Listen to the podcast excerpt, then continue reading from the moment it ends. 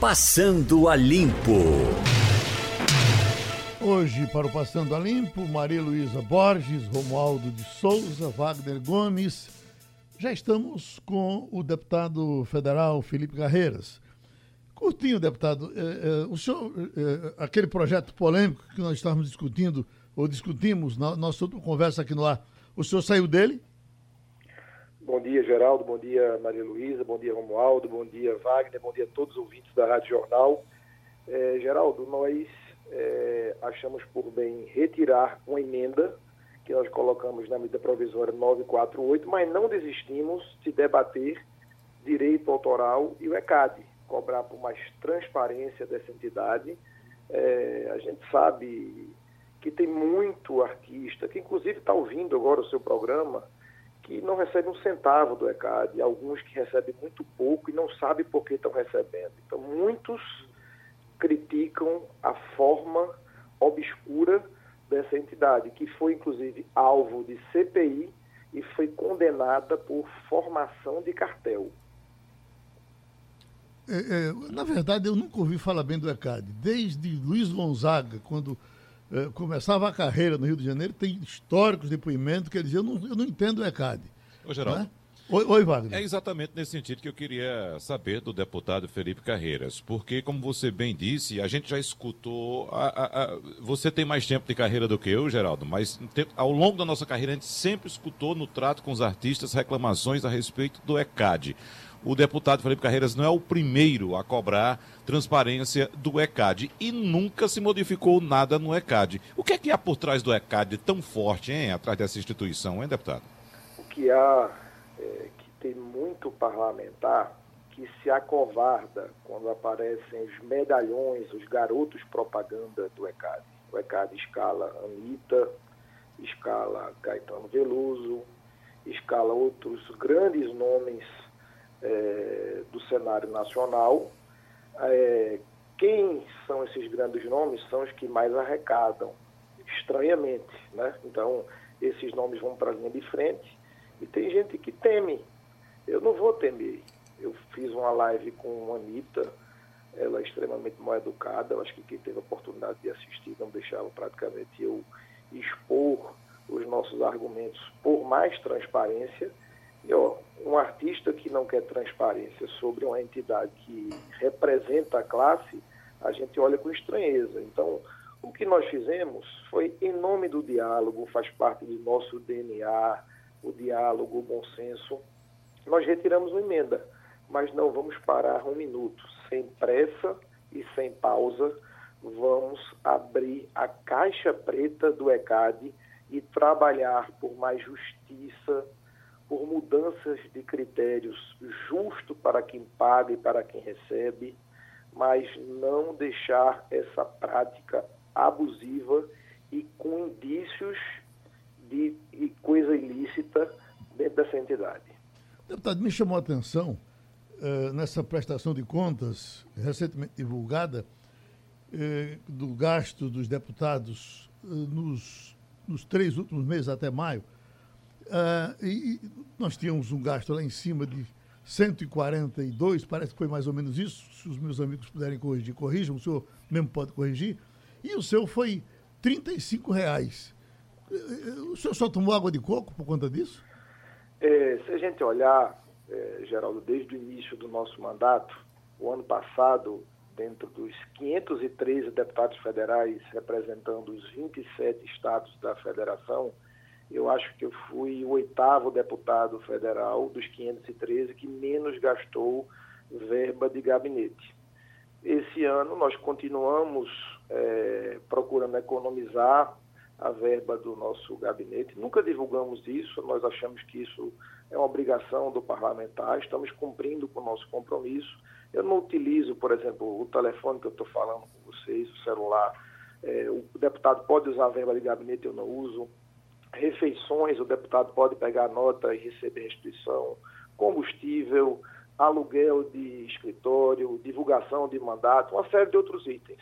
O deputado Túlio Gadelha, pernambucano, foi o campeão pernambucano, campeão brasileiro, não foi pernambucano, campeão brasileiro de gasto, e nós, apenas cumprindo com a nossa função, é, com os nossos compromissos, com aquilo que nós acreditamos, porque a mudança que nós queremos no Brasil, eu imagino que deve começar por nós.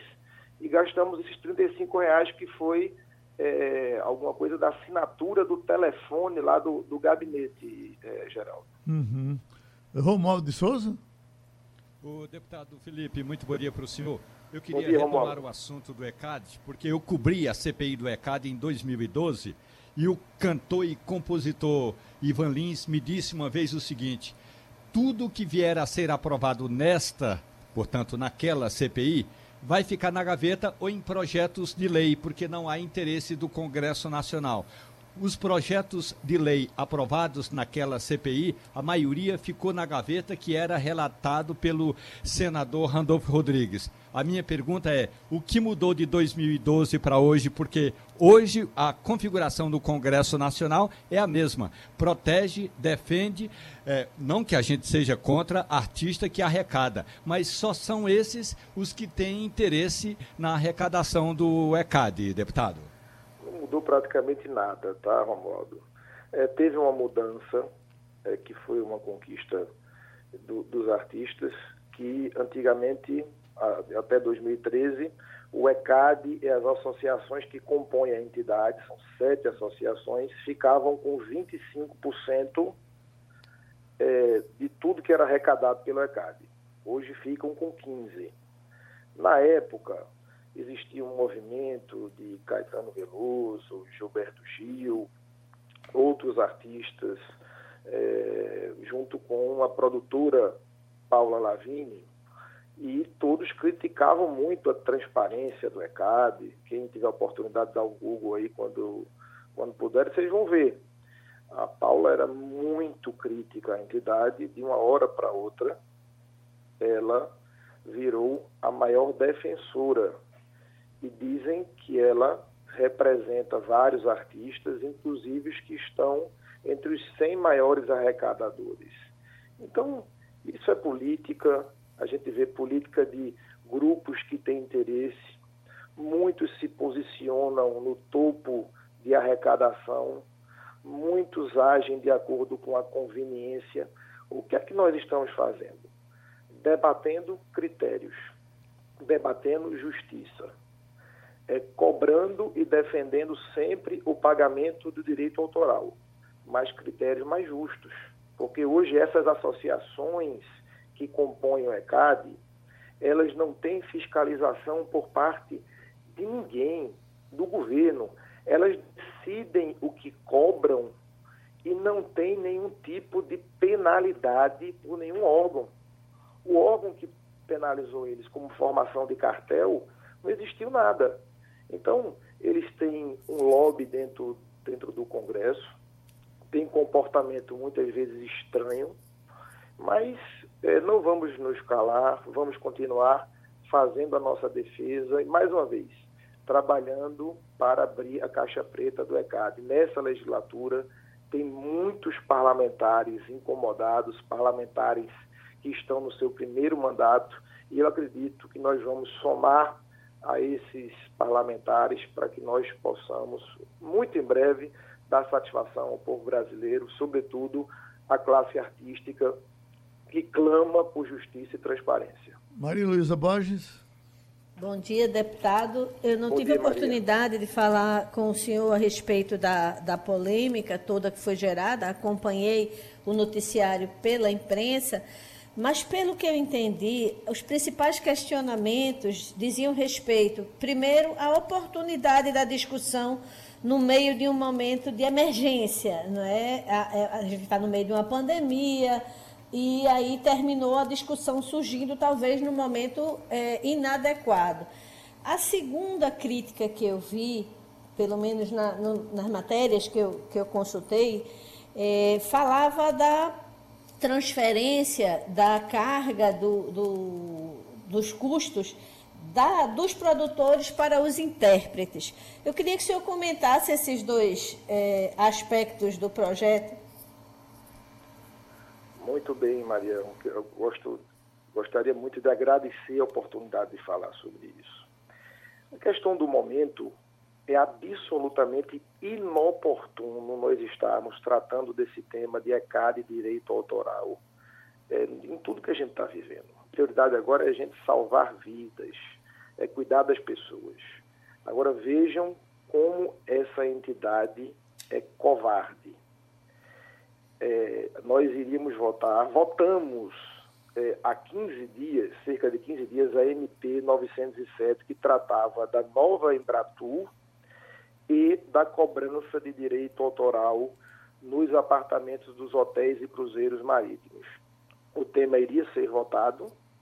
Eu conversei com o presidente da Câmara, Rodrigo Maia, com o relator da medida provisória 907, deputado Nilton Cardoso Júnior, e sugeri que retirássemos da pauta o tema direito autoral diante do cenário que nós estávamos, estávamos vivendo. Como existia uma cobrança do setor turístico para votar a matéria, é, nós decidimos transferi-la para um outro momento. E qual seria esse momento? Na votação da MP 948, que só será votada em agosto repito, só será votado em agosto. Então não era para esse, assunto ter, estar na pauta. E o que aconteceu? Eu liguei para a superintendente da CAD, Isabel Amorim. Tenho aqui a comprovação da conversa com ela no meu WhatsApp. Neste mesmo dia que seria votado, dentro da articulação que eu participei, disse a ela que nós estávamos tirando a matéria e se ela estava disposta a ter um entendimento com o setor turístico e de entretenimento para que nós, a várias mãos, pudéssemos fazer um relatório que contemplasse a todos. Ela agradeceu o gesto da ligação e pediu que no momento oportuno nós conversássemos, que ela estava adoentada. Eu disse, cuida da tua saúde, a gente não precisa votar nisso agora, vamos cessar a guerra de rede social, bandeira branca levantada, acordo celebrado. O que aconteceu? Quem começou com aquele vídeo que vocês viram sem nenhuma assinatura, foram eles. Foi o ECAD que induziram os artistas pernambucanos e brasileiros ao erro. Essa é a verdade. Não era para a gente estar tá falando sobre isso. Então, essa questão da oportunidade não era para falar agora. Tá, Malu? Então, é importante esclarecimento. Número dois, a emenda que foi apresentada, que nós retiramos, ela visava dar mais equilíbrio para quem produz eventos no questão do pagamento na mudança de critério, sem o contratante deixar de pagar e daria mais transparência ao artista. Vou dar um exemplo. Eu conversei com o querido amigo, o nosso querido poeta Petrúcio Amorim, falando com ele como é que funciona a distribuição de direito autoral. Eu falei com vários artistas no Brasil, falei com o Zé de Camargo, Luciano, falei com Bruno, pernambucano do Fim de Feira, é, falei com o Geraldinho Lins, falei com muitos artistas. E muitos não recebem hoje, ou recebem de forma frágil, como funciona a distribuição dos direitos autorais relativos aos shows, é, tanto no poder público como privado. Na nossa sugestão, o artista teria 100% do controle de quanto ele repercutiu de direito autoral. Para dar um exemplo bem prático, digamos que Geraldo Freire fosse fazer um show e virasse um artista cantor. Se o cachê dele ele cobrasse 10 mil reais, o contratante pagaria 10 mil reais, ele estaria 100% do seu cachê preservado e o contratante, seja ele a prefeitura ou alguém que vai empreender o show num clube pagaria 5% referente a este valor ao ECAD. Ou seja, sairia para o contratante R$ 10.500. Se Geraldo fizesse X shows durante o ano todo, ele saberia exatamente que cada show dele repercutiria em 500 reais. Então isso serve para o artista de 100 mil, de 200 mil. Então ele teria o total controle que hoje não tem.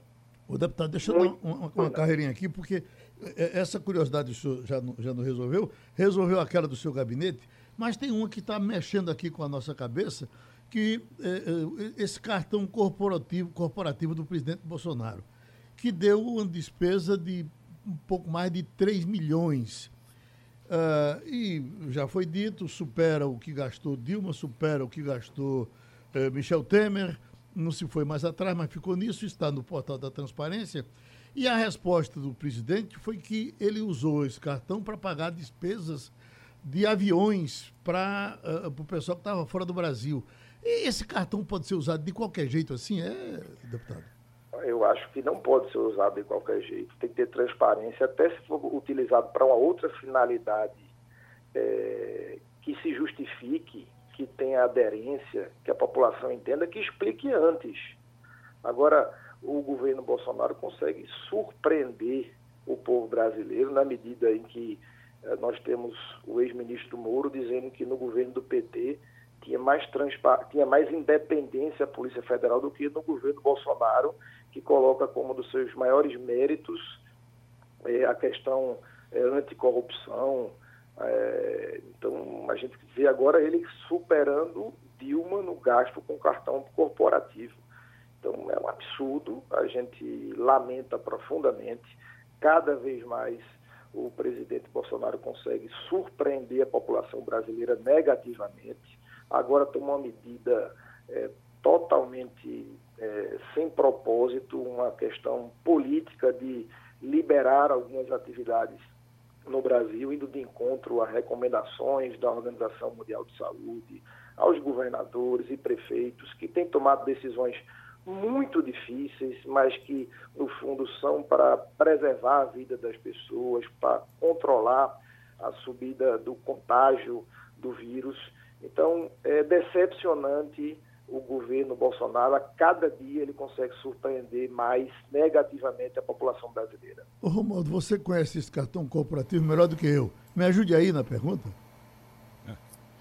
Tem duas questões, deputado, importantes. Uma é que o próprio presidente da República tem um cartão que ele pode gastar até, em números redondos, 30 mil reais por mês. Essa, esse é o cartão próprio do presidente. E tem outro cartão das despesas do presidente da República e da presidência da República. O que o presidente Jair Bolsonaro disse a gente na semana passada é que é bom que leve em consideração que o Brasil mandou avião para a China, vários aviões para a China, avião da Força Aérea Brasileira e tudo mais. Mas conte as despesas desses aviões para a China, as despesas do cartão corporativo para pagar as despesas de Jair Bolsonaro, estamos falando desse cartão da presidência da República, ainda assim os gastos são maiores do que Dilma Aí sim, a questão é: a comissão de fiscalização da Câmara dos Deputados, bem que poderia chamar o gestor desse cartão para dar explicações à sociedade, já que o Palácio do Planalto diz que isso é uma questão de segurança e não vai falar mais do que isso, deputado. Portanto, a palavra está agora com o Congresso Nacional, deputado. Vamos cobrar, vamos nos reunir. A nossa bancada vai ter uma reunião virtual hoje para tratarmos desse tema ver os dispositivos que nos cabem para dar mais transparência a essa questão dos gastos, gastos do presidente Bolsonaro com cartão. Aquela história do cartão que ele tem 30 mil reais que ele não utiliza, ele termina, é, pega o cartão corporativo e faz uso do jeito que ele acha que, que, que é conveniente. É, dizer que está pagando é, aeronaves para buscar brasileiros soa como algo folclórico e mentiroso porque a quantidade de brasileiro que ainda quer a repatriação são inúmeros, milhares de brasileiros. Eu, pessoalmente, recebo pedidos através de amigos de brasileiros que querem voltar ao Brasil e não voltaram. Então, o Brasil tem as Forças Armadas, a Força Aérea, tem aviões do governo que poderiam ir. O Brasil o país investe nas Forças Armadas. O Brasil poderia ter condição de repatriar o povo brasileiro através desses recursos, não de utilizar o cartão corporativo pessoal de uso exclusivo do presidente da República.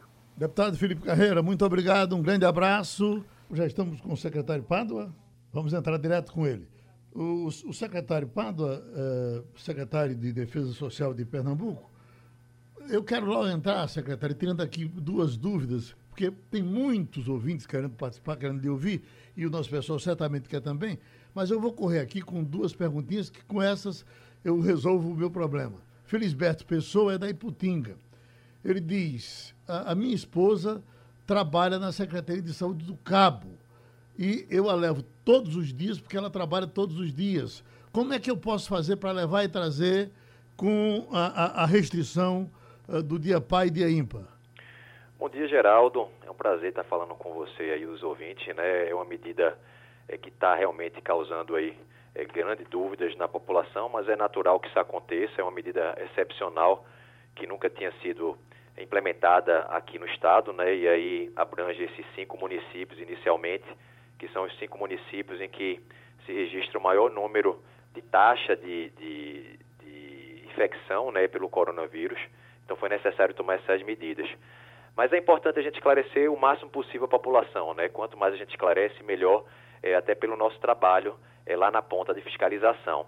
É, existem algumas restrições com relação à movimentação de veículos. Né? Então, foi pensado nessa restrição de veículos ser a partir de um rodízio. Então, esse rodízio, as pessoas podem circular com os carros é, final do número par nos dias pares e final do número ímpar com número ímpar, desde que seja para um serviço essencial. E aí o próprio decreto, ele traz no anexo 1 é, a, a lista dos serviços essenciais, que são é, no total de 33 previsões de serviços ou atividades essenciais. Dentro dessas atividades essenciais, existem algumas atividades que elas não precisam submeter ao rodízio de veículos, que é o caso justamente de pessoas ligadas à área de saúde.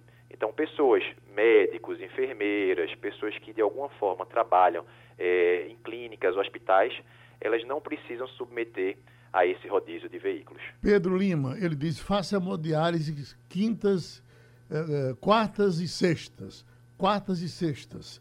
Uh, como é que eu faço? O terminal da minha placa é 7. Eu estaria também obrigado a obedecer esse rodízio? Olha, Geraldo, é, o serviço de atendimento para de clínicas, hospitais, eles também estão abrangidos aí pela autorização do decreto, né? Serviços e atividades essenciais. É, dentro desses serviços essenciais, aí os funcionários é, ou as pessoas que trabalham na área de saúde, eles não precisam submeter efetivamente a essa, essa restrição. Mas, de uma forma geral, todas as outras pessoas que necessitam sair de casa, elas têm que atender essa determinação é, da circulação de pessoas.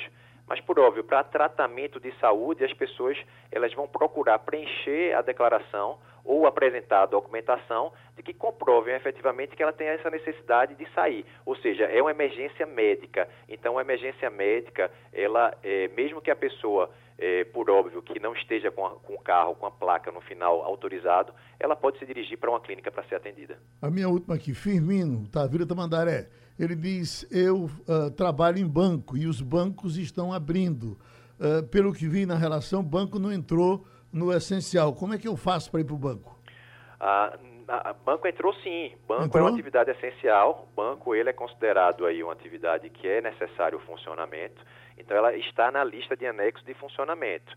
Ah, o que não está previsto é que é, funcionário de banco é, ele tem que obedecer também a essa, esse contingenciamento do rodízio. Então, é, se o funcionário optar por ir, por ir com o carro próprio, ele vai ter que obedecer a data do rodízio. Eu terminei o meu Wagner Gomes. Secretário, bom dia para o senhor. Secretário, ontem discutimos no Balanço de Notícias exatamente essas questões relativas ao rodízio de veículos. A gente sabe, secretário, o senhor sabe também, há levantamentos nesse sentido, apontando que os veículos, os carros particulares, embora tenham capacidade, em sua maioria, para transportar até cinco passageiros, cinco pessoas, é, são veículos utilizados praticamente por uma, no máximo duas pessoas. Na verdade, a média aponta para 1, alguma coisa uh, uh, transporte de pessoas no veículo individual.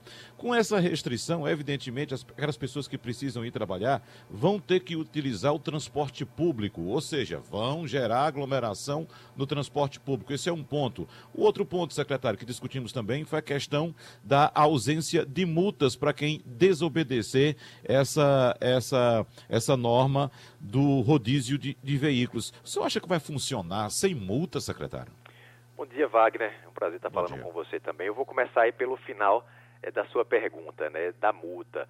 Na realidade, existem algumas imposições legais, existem algumas restrições, algumas medidas que podem ser consideradas. E não somente multa, mas é, especialmente aí algum, alguma situação criminosa, né, em desacordo com a situação legal. E aí, se é, eventualmente um passageiro ou se um motorista ele for abordado numa blitz e eventualmente desacatar ou desobedecer a ordem de retornar para seu ponto de origem, ele pode inclusive ser autuado, ele pode ser conduzido para a delegacia. É, e aí talvez seja uma penalidade até é, mais dura do que a própria multa. E no caso de veículos, a circulação de veículos, ontem ainda foi encaminhado um projeto de lei justamente para é, dar é, potencialidade a esse decreto de apreensão do veículo. Então, a pessoa que desobedecer essa restrição de circulação de veículos, ela pode ter seu carro guinchado e levado para um depósito. E aí ela terá que pagar as taxas é, das diárias do depósito, além de toda essa despesa com esse deslocamento. Então é uma medida é, que a gente entende agora como necessária e oportuna. Eu acho que é bastante pertinente a gente não falar necessariamente agora em multa, mas em todas essas é, esses requisitos, essas possibilidades legais já existentes de serem aplicados.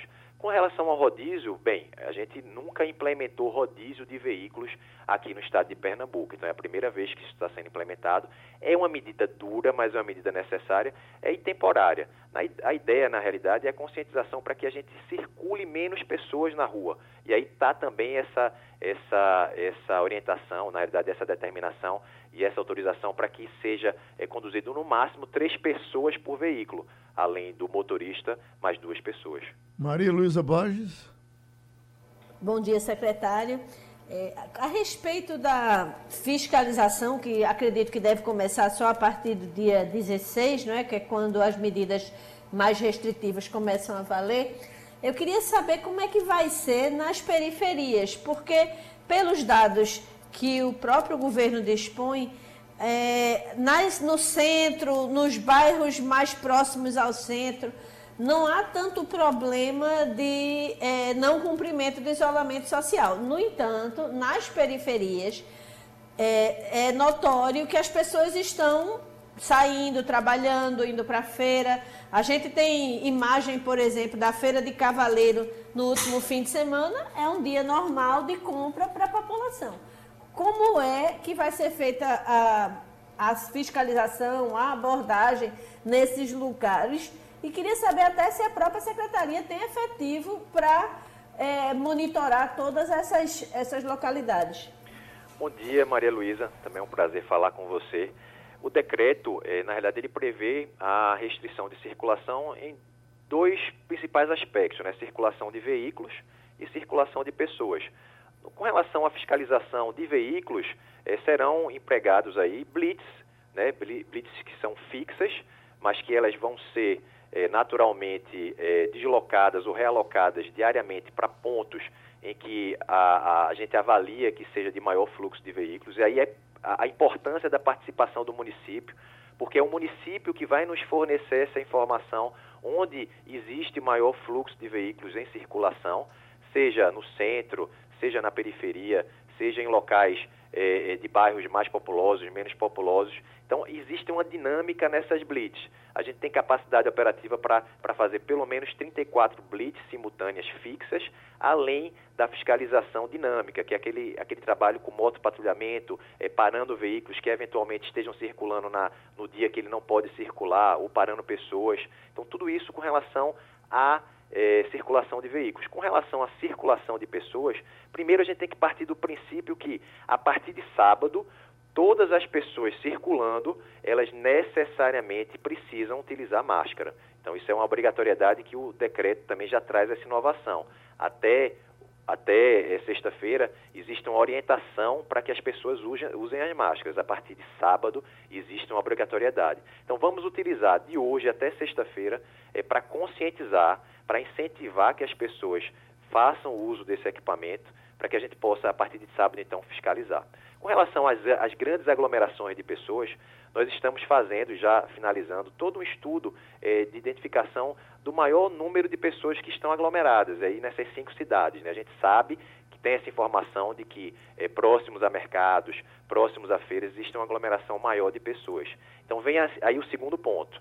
As, as pessoas que estão naquele local, elas têm necessidade de estarem ali, elas têm é, algum comprovante é, que, que demonstre que elas têm essa necessidade de estar aí. E aí a gente incentiva, e é o incentivo que a gente está fazendo. E aí está muito claro no decreto, para que as pessoas preferencialmente se utilizem é, de locais de compra próximos à sua residência. Então, é, é, se a pessoa mora em Boa Viagem, é interessante que a pessoa faça feira ou compre seus mantimentos ali por próximo da Boa Viagem, que não saia para a torre para fazer essas compras. Então, tudo isso vai ser fiscalizado. E a gente, na semana passada, fizemos uma operação que serviu como laboratório, que foi uma operação é, muito bem conduzida é, em Afogados. E foi feito o que a gente está chamando de, choque, de operação choque é, é, choque de ordem. E essa operação ela vai é, é uma integração de, de, de, de, trabalho com a Polícia Militar, Corpo de Bombeiros, com as guardas municipais. É, no caso aqui em Recife, né, a gente utilizou o DIRCOM para fazer recolhimento de, de, comércio que está em situação irregular, fechando é, esses comércios que estão é, sem necessidade de, de, de funcionar. Então, tudo isso simultaneamente essas fiscalizações de carro acontecendo em vários pontos da cidade ao mesmo tempo. Deixa eu fazer, pegar um gancho aqui na pergunta de Maria Luísa com relação ainda à periferia. Uh, por exemplo, se a gente for, talvez agora, ali no mercado da encruzilhada, tem aqueles velhinhos que se acostumaram a jogar dominó ali na frente, que certamente estão lá, estão agora estarão também. Na, na, me parece que eles param só no domingo e fica aquele aglomerado, um no cangote do outro e o camarada jogando dominó. No Largo Dona Regina, né, na entrada do Vasco. E se você entrar por Alto Zé do Pinho, uh, Casa Amarela, em, em qualquer um, uma área dessa, você vai ver que o pessoal está tratando isso como um feriadão. O camarada, o bar está fechado, mas ele comprou a cervejinha, botou na porta, fez lá, botou a radiola dele, fez lá o aglomerado e está na farra. Essas farras serão proibidas? São proibidas, Geraldo. É aglomeração de pessoas é, cujo objetivo não está naquela, naquela lista de atividades essenciais. Da mesma forma, por exemplo, que a atividade física é, nas ruas, ela a partir de sábado, ela também não será permitida. Só será permitido é, essas, essas atividades ou serviços essenciais constantes no decreto. Então, qualquer aglomeração de pessoas que não seja efetivamente para é, alguma atividade que seja considerada essencial, é, por exemplo, a gente sabe que as pessoas ainda vão buscar os bancos é, para receber o auxílio emergencial. Então, as filas ainda são, ainda serão uma constante. Mas aquilo não é considerado uma aglomeração de pessoas, são filas.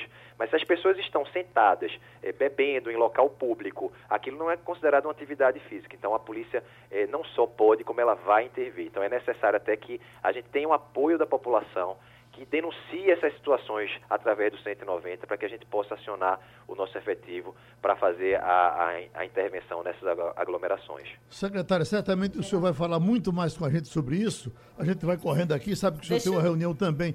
Ele tem uma reunião agora, Maru. Ah. É, não é isso, secretário? Ah, eu aguento mais uma pergunta, então, Maria Luísa. Então, Maria Luísa, venha. Eu estava querendo saber é, se o senhor já tem alguma prévia dos números da violência de abril. Eu sei que tradicionalmente o governo divulga é, em meados do mês, geralmente dia 15, os números do mês anterior. Eu pergunto porque abril foi o primeiro mês inteiro de quarentena, março foi parcial. Então eu queria saber se a gente já tem alguma tendência com relação aos crimes violentos contra a vida, a roubos, a furtos, com relação ao mês de abril. É, a gente ainda realmente ainda não divulgou, né? A gente está finalizando esse, esse, esse documento para apresentar à imprensa e à população, mas eu já posso adiantar, Maria Luísa, que é, o indicador de crimes violentos patrimoniais, que são os roubos, os assaltos, né?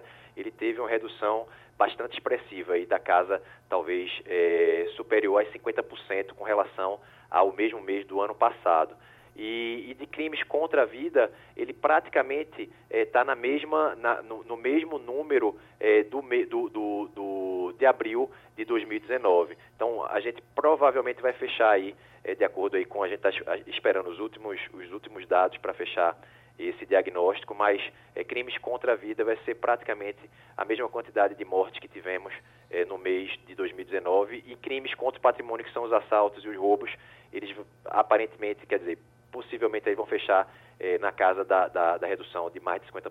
Muito obrigado, secretário Antônio de Pardo, Defesa Social de Pernambuco, está em São Paulo e já está aqui para falar com a gente o mestre em História pela Sorbonne, doutor em Ciência Política em Oxford, Matias Alencastro, doutor em Ciência Política e colunista também da Folha de São Paulo. É, a, a, ele está tratando principalmente desse assunto, o mundo depois da pandemia. Então, Romualdo de Souza, de Brasília, comece a nossa conversa com o doutor Matias Alencastro. Professor, muito bom dia para o senhor, muito grato pela gentileza de estar conosco aqui na Rádio Jornal. A pergunta é a seguinte: do ponto de vista da comunicação, o que vai ser da comunicação, professor, depois dessa pandemia? A gente sabe, quem está aqui, por exemplo, no Palácio do Planalto ou ali no Palácio da Alvorada, como a, a imprensa em geral e os jornalistas em particular são tratados. O que vai sobrar de nós, comunicação, depois dessa pandemia, professor? Muito bom dia a todos, é um prazer estar com vocês hoje. É... Eu acho que a comunicação vai mudar bastante, porque, como nós sabemos, a comunicação é cada vez mais imediata. Nós temos aqui alertas no nosso telefone sobre tudo o que está acontecendo no mundo. Eu acho que em breve nós vamos saber o que está acontecendo nos nossos bairros, nas nossas quadras e nos nossos prédios, praticamente ao vivo. Porque uma das grandes questões de proteção da saúde das pessoas será de mantê-las informadas sobre a, o contágio, a movimentação, a, os sintomas da população que as rodeia pelo que a informação imediata será um ponto-chave para o funcionamento da sociedade. Então, nós podemos contar também com. É, eu acho que a globalização dos últimos 30 anos nos levou a nos termos abundantemente informados sobre todos os acontecimentos do mundo. E a desglobalização da pandemia ela vai nos levar a ser abundantemente informados sobre o que está acontecendo nas nossas ruas, nas nossas quadras, nos nossos bairros. Maria Luísa Borges. Bom dia, professor. Eu queria que o senhor falasse um pouco para a gente de um dos setores que muito provavelmente é, foi o mais afetado e vai ser o que talvez tenha mais dificuldade de se reerguer, que é o setor de turismo. Qual é a perspectiva para empresas aéreas, por exemplo, quando a gente sabe que vai sim diminuir a quantidade de voos, mesmo depois que todo esse momento de pandemia passar. É, como é que vai ser a vida para setor hoteleiro, para toda a questão do turismo receptivo, inclusive cidades inteiras que vivem do turismo, digamos assim, de aglomeração, que muito provavelmente as pessoas vão correr das aglomerações? É, um, é, é talvez o maior desafio. Eu acho que nós vamos ter um, é, duas dinâmicas. Primeiro, no setor do transporte aéreo, nós vamos assistir a uma verdadeira revolução. No segundo semestre, como já foi aí o prenúncio dessa falência declarada da Avianca, outras empresas grandes, é, americanas, europeias, brasileiras, também vão declarar falência no segundo semestre. E em muitos casos, como por exemplo de Portugal, os estados vão nacionalizar algumas dessas empresas. Isso vai mudar muito o padrão da, do, do, transporte aéreo que nós conhecemos nos últimos 30 anos. O, o preço dos bilhetes vai aumentar, a disponibilidade de lugares vai, vai mudar, provavelmente vai baixar. É, vai, vai, ser um, vai ser uma mudança muito substancial. No turismo, eu acho que vai haver mais uma reorganização do que uma mudança. Eu explico. Na Europa, por exemplo, os europeus eles vão começar a fazer mais turismo dentro da Europa. O francês vai viajar para Portugal em vez de ir para a América Latina. O espanhol vai ir para a Itália em vez de ir para o norte da África. Ao mesmo tempo, na América Latina, nós também vamos ser obrigados a redescobrir os nossos países. O brasileiro, ele não vai passar umas férias nos Estados Unidos se ele tem que fazer quarentena entrando nos Estados Unidos ou pagar para fazer teste. Ele vai passar férias no norte do Brasil. Eu acho que o que a gente vai ter na indústria do turismo é uma nacionalização da indústria do turismo. As pessoas vão viajar mais dentro dos seus países ou dentro das suas regiões, que o acesso vai ser mais fácil, menos restrições, do que para o resto do mundo. Wagner Gomes. Professor Matias, do ponto de vista político, nós temos uma característica muito comum na América Latina, que é a divisão da sociedade, assim como no futebol. Ou seja, algum, uma parte da sociedade uh, se espelha em um líder político e segue com ele, independente das atitudes que ele tome. Isso é muito comum, inclusive aqui no Brasil atu atualmente. Né? Nós estamos nesse ambiente, nesse ambiente de crise, de pandemia, professor, e a gente observa que alguns líderes mundiais conseguem até uma projeção melhor números de popularidade melhores do que em épocas anteriores, nesse momento, porque tomaram atitudes de fato de liderança foram adiante, lideraram um processo e estão hoje, inclusive, conduzindo seus países para voltar à normalidade, como, por exemplo, a chanceler Angela Merkel na Alemanha.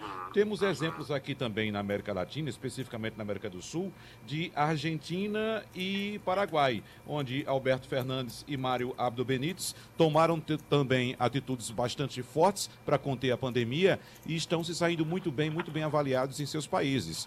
O que é que pode mudar do ponto de vista político e desse cenário que eu tracei para o senhor no pós-pandemia, professor? É uma pergunta muito interessante. É, de fato, as grandes crises elas engrandecem ou apequenam as lideranças políticas. É, realmente tem havido umas boas surpresas. Até o Mário Abdo Benítez tem estado muito bem, mas o do Paraguai. Mas como nós sabemos, a missa só vai pela metade. A gente ainda não sabe como esse ciclo da pandemia vai terminar e a resposta econômica será tão importante como a resposta epidemiológica. Eu acho que a grande força da Angela Merkel não foi apenas de ter contido a pandemia, mas foi de ter limitado muito o desemprego na Alemanha, que está entre 3% e 4%, quando nos Estados Unidos já está 20%. A degradação dessas lideranças políticas com a crise econômica vai ser grande, até aquelas que estão resistindo agora penso aqui no nosso presidente da República, penso no Donald Trump, o segundo tempo vai ser muito duro. É, a outra questão é que a reputação de um indivíduo ela se constrói nas costas dos outros. Com Mário Abdi Benítez no Paraguai ou Alberto Fernandes na Argentina, eles estão sendo bem vistos porque o seu, o seu vizinho Jair Bolsonaro está tendo um desempenho muito ruim. Quando a gente vê, do ponto de vista argentino ou paraguaio, a situação brasileira, imediatamente a gente pensa que estamos sendo bem governados. Tem sido o caso também na Alemanha, em que a Angela Merkel ela tem, ela capitalizou em cima do fato de que a Alemanha está mais bem protegida do que a Itália e a Espanha, que passaram por verdadeiras calamidades, e o Reino Unido também. Então, eu acho que isso aqui é uma dinâmica que vai se construindo é, ela está sempre em movimento, né? E, e, a questão da crise econômica vai contar muito. Os países que responderem melhor e com mais capacidade, é, às vezes por mérito, às vezes por sorte, porque tomaram medidas certas ou porque tem uma commodity que tem muita procura, são os países que vão acabar melhor no final. Maria Luísa, vamos fechar a entrevista? É, ele, ele fez um cenário interessante sobre o setor de turismo, mas eu perguntaria, com relação aos países menos favorecidos, então a gente deve esperar um, um momento muito difícil do ponto de vista turístico, não é isso, professor? É, é, bastante preocupante a questão turística, porque a gente pode partir do princípio que o turista do país desenvolvido ele vai ter como primeira uh, exigência a segurança sanitária ou seja, a capacidade do país onde está o seu centro turístico uh, de ter medidas básicas de prevenção, a reputação desse país também. Às vezes as pessoas tomam decisões baseadas em clichês. A pessoa vai achar que o Brasil tem uma má reputação porque leu uma notícia sobre o presidente da República e que a Argentina tem uma boa e vai tomar uma decisão comercial em função disso. Então, com certeza, os países que dependem muito de turismo, eles vão sofrer muito. Aqueles países que não conseguirem formular uma mensagem de comunicação forte, sólida na direção dos países desenvolvidos, vão sofrer ainda mais. Doutor Matias Alencastro, a gente lhe descobriu e espera contar com o senhor mais vezes, tá certo? Fico à disposição, agradeço muito a oportunidade. Muito obrigado, doutor em ciência política, colunista também da Folha de São Paulo, professor Matias Alencastro, falou com a gente. Wagner Gomes, você teve pena do ministro da Saúde ontem, quando ele estava dando aquela entrevista, ou ficou com pena de você mesmo?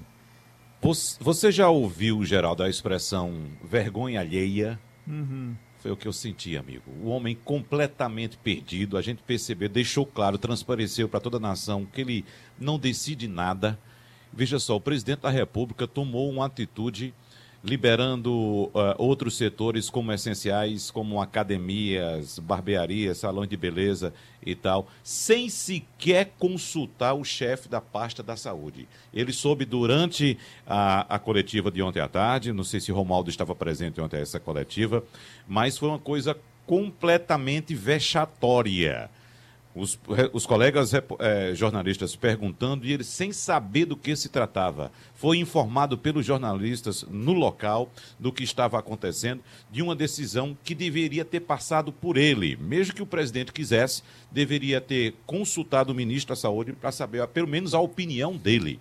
E isso não foi feito. Então, o que eu senti hoje foi vergonha alheia. Ele deixou transparecer totalmente que ele está completamente perdido, que não comanda nada. Na verdade, a pasta está sendo totalmente é, é, contornada a, por, por, militares colocados pelo presidente da República, Geraldo. E ele está ali simplesmente para cumprir, acredito, um papel institucional de ocupar simplesmente o cargo e assinar alguns despachos.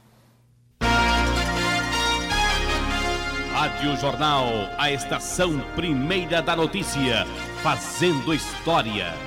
Que ele decidiu isso aí? Isso, isso aí saiu hoje, isso? Ele acabou de falar com o Alvorada. Falou agora. Queria saber, isso passou pelo Ministério da Saúde? Decisão de? Quem é quem é, é, é manicure, academia, barbearia. É barbearia, salão de beleza e academia. Passou pelo Ministério da Saúde? Não, isso aí não é. Não passou, não é atribuição nossa. Isso aí é uma decisão do presidente. Rádio Jornal. Maria Luísa Borges. Eu acompanhei essa entrevista, fiquei realmente, como diria Wagner, com vergonha alheia. Mas eu fiquei mais impressionada que a falta de coordenação foi tal que em determinado momento o Nelson Taixa ele diz que quem tem a obrigação de decidir que setores econômicos são essenciais é o Ministério da Fazenda. Aí a reportagem vai atrás do Ministério da Fazenda que não teve nada a ver com a decisão.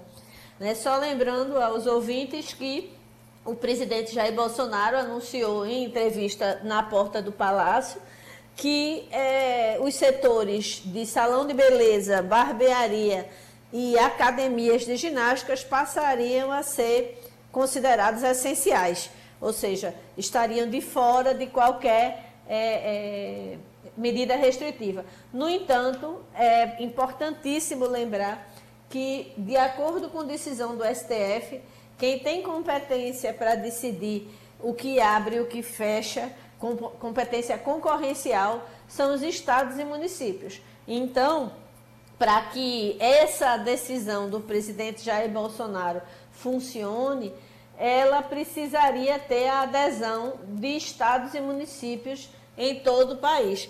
Em Pernambuco, o governo já anunciou que não vai acatar que não vê sentido de transformar salão de beleza em setor essencial. E acompanham Pernambuco, Maria Luísa. Bahia, Rui Costa disse que não vai. O Ceará, de Camilo Santana. O Pará, governador Helder Barbalho. A Paraíba, de João Azevedo. E o Piauí, de Wellington Dias. Então, e, e certamente São Paulo, né? Certamente São Paulo também deve anunciar logo, logo, né? Aliás, eu acho que a imensa maioria, Geraldo, não vai acompanhar, porque de fato, imagina você considerar agora se, por exemplo, a gente não pode sair para a rua aqui em Pernambuco para fazer exercício, para fazer corrida, para fazer caminhada, imagina ir para uma academia, um local fechado onde há geralmente aglomeração de pessoas onde as pessoas ficam fazendo esforço físico, respirando mais fortemente, num ambiente fechado. Isso é uma loucura. Quem viu o Roberto Carlos no show do domingo, Wagner, deve ter notado que ele estava com a cara toda engilhadinha, porque não teve maquiagem. Uhum. Porque não. Exatamente. É, é, é, e ele não é besta, ele gosta de, aparecer bem, mas claro. aquela maquiagem bem feita não foi feita porque a maquiadora não, não, não, não foi proibida de fazer, não pôde Exatamente. fazer. Né? Claro, e ele é uma pessoa do grupo de risco, uma pessoa que tem uma idade avançada, ele não pode estar se expondo. Você notou que todos os músicos estavam é, protegidos por uma redoma, uhum. exatamente para impedir que é, qualquer tipo de contato pudesse expor ao risco uma pessoa de, de, de um grupo de, de pessoas idosas. Aí os músicos não só estavam, Maria Luísa, com a proteção de acrílico ali, como também usando máscaras. Então, Exatamente. máscaras e a proteção de acrílico. Romualdo de Souza. Quando eu era pequeno em Carnaíba, aparecia um circo lá no centro da cidade, e na hora em que passava aquele momento da dramaticidade, tinha sempre uma pessoa ali embaixo soprando o texto para os artistas lendo o texto para os artistas, porque não, nem todo mundo decorava todo aquele texto. Isso é a minha época de circo em Carnaíba. Ontem à tarde, cinco e meia da tarde, aqui no Palácio do Planalto, quem soprava as respostas para o ministro Nelson Tais era o secretário executivo. O general Eduardo Pazuello é quem dizia, quem, di, quem respondia, embora de voz assim bem baixinha, para que Nelson Tais respondesse aos jornalistas. Primeiro, quando alguém perguntou é, se é, quem é que toma essa decisão, se era o Ministério da Saúde. Ele, Nelson Tais, olha para o secretário executivo e o general Eduardo Pazuello fala não. Então ele responde não. Aí depois vem a questão relacionada quem tomou. Aí ele diz Ministério da Economia ou o presidente da República. Tudo aquilo soprado pelo general Eduardo Pazuello. Realmente o ministro Nelson Tais naquela naquela está vendido, Geraldo.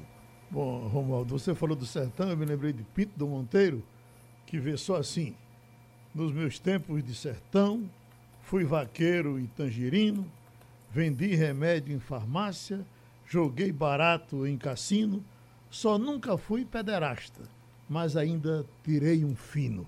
Terminou Passando a Limpo. Passando a Limpo.